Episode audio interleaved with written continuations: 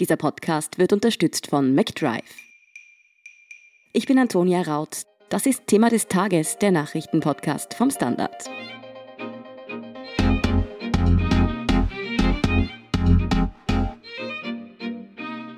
После первого укола, после первой прививки der russische Präsident Wladimir Putin ist sichtlich stolz, als er gestern Dienstag die Nachricht verkündet. Russland hat den weltweit ersten Corona-Impfstoff zugelassen. Kritiker haben aber international bereits kurz darauf aufgeschrien, die Testphase für diesen Impfstoff war angeblich nicht ausreichend. Was bisher über den russischen Corona-Impfstoff bekannt ist und ob er wirklich gefährlich sein könnte, das erklärt Russland-Korrespondent Andrei Balin vom Standard. André, die Nachricht, dass der Impfstoff in Russland jetzt tatsächlich zugelassen wurde, war ein ziemlicher Paukenschlag, muss man sagen. Hat dich das denn überrascht oder hast du damit eigentlich schon gerechnet? Na, so ein Schock war es nicht für mich. Also auch wenn ich den genauen Zeitpunkt der Zulassung nicht kannte. Aber bekannt war, dass Russland eben wie alle anderen Länder auch intensiv an einem Impfstoff forscht.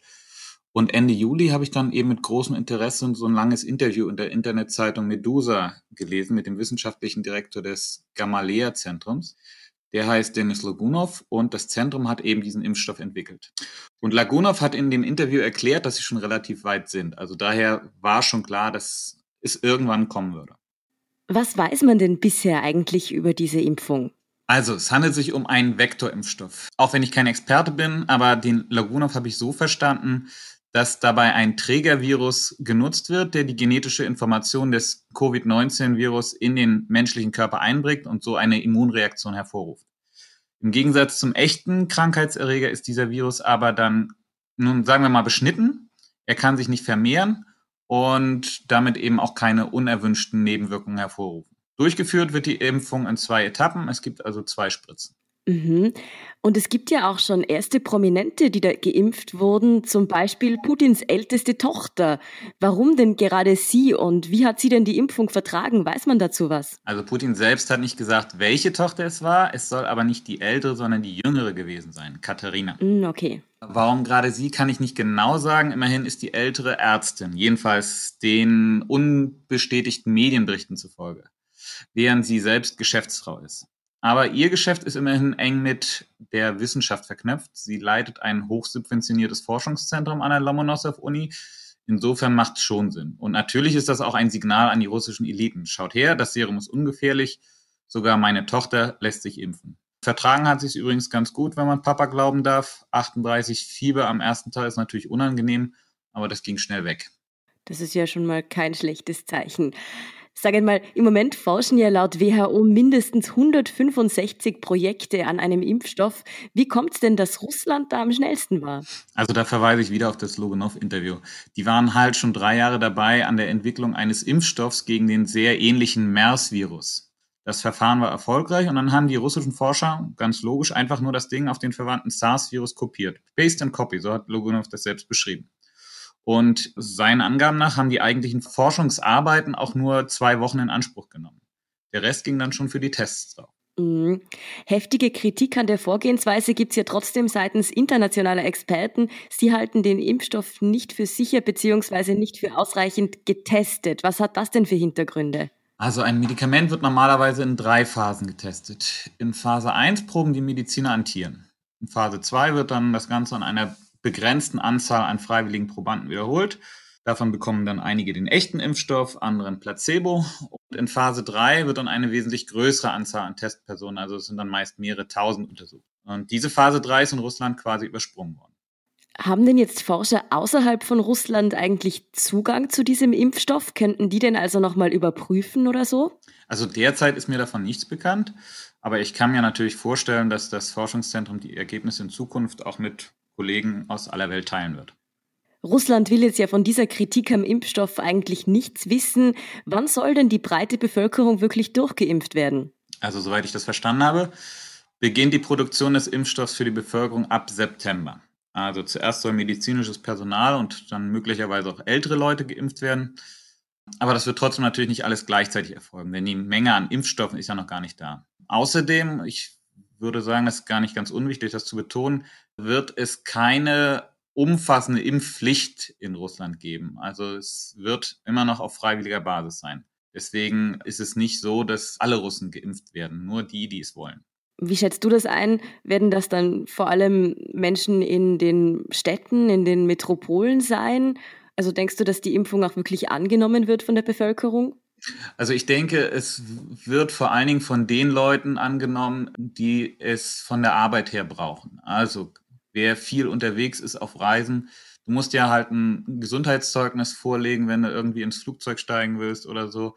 Und da könnte so eine Corona-Impfung schon sehr hilfreich sein, dass du dann nicht jedes Mal einen Test machen musst, sondern du sagst, hallo, ich bin geimpft, hier habt ihr das Zeugnis und dann kannst du eben reisen. Derzeit zum Beispiel können die Russen ja nur in drei Länder ausreisen. Das ist einmal die Türkei, das ist Tansania und das ist Großbritannien. Mhm. Also das würde natürlich auch helfen, den, den internationalen Reiseverkehr in Russland wieder aufzunehmen. Nur vielleicht kurz zum Vergleich. In Europa, in den USA gibt es ja extrem viele Impfgegner, die sich gerade auch während der Corona-Pandemie, sagen wir mal, eher vermehrt haben.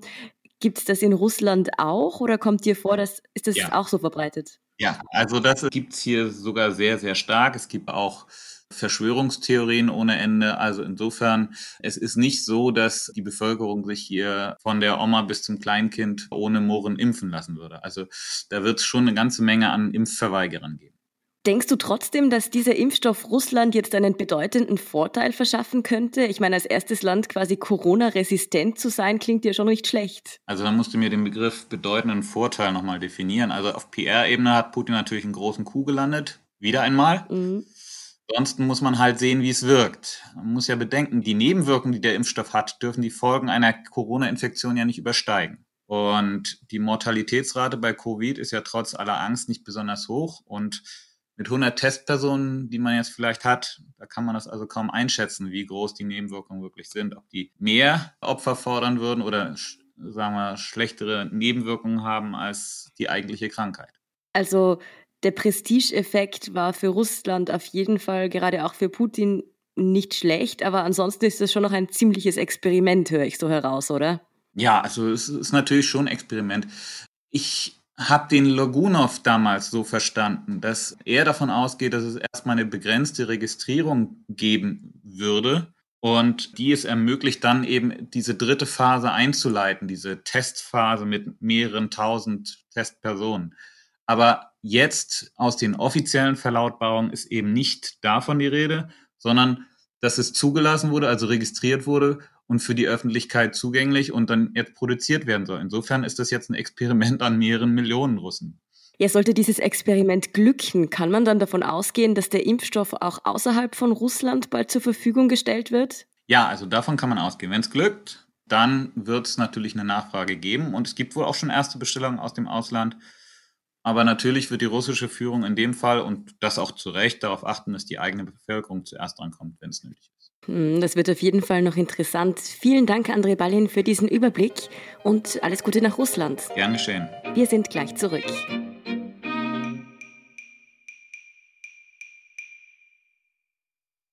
Wenn du endlich wieder einen Big Mac genießen willst oder du gerade im Auto unterwegs bist, dann stell dir vor, McDonald's bringt's jetzt wieder. Mit kontaktloser Übergabe zu dir ins Auto und kontaktloser Lieferung zu dir nach Hause. It's good to be safe mit McDrive und McDelivery. Und hier ist, was Sie heute sonst noch wissen müssen. Erstens, Kamala Harris kandidiert als US-Vizepräsidentin von Joe Biden. Das hat der demokratische Präsidentschaftskandidat nun bekannt gegeben. Kamala Harris gilt als debattenstarke Kandidatin. Die kalifornische Senatorin ist die Tochter eines Jamaikaners und einer Inderin. Sie wäre damit die erste nicht weiße Vizepräsidentin der USA. Joe Biden hat sich mit der Ernennung seiner Vizekandidatin lange Zeit gelassen. Gerade aufgrund seines hohen Alters wird dieser Entscheidung viel Gewicht beigemessen. Zweitens, in Innsbruck hat heute der Prozess um den Fünffachmord in Kitzbühel begonnen. Ein 26-Jähriger hat im vergangenen Oktober seine Ex-Freundin, deren Eltern, Bruder und einen Freund der 19-Jährigen erschossen.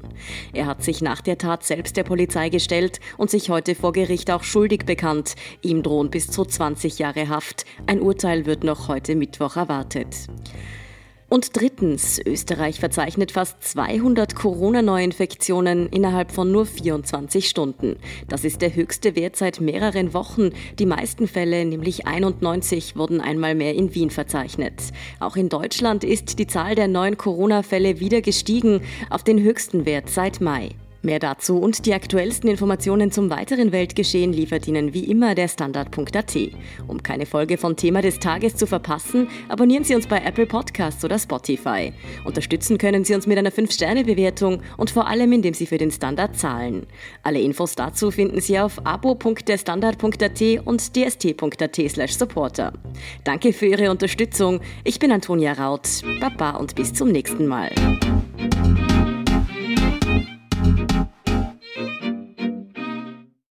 Wenn du endlich wieder einen Big Mac genießen willst oder du gerade im Auto unterwegs bist, dann stell dir vor, McDonald's bringt's jetzt wieder. Mit kontaktloser Übergabe zu dir ins Auto und kontaktloser Lieferung zu dir nach Hause. It's good to be safe mit McDrive und McDelivery.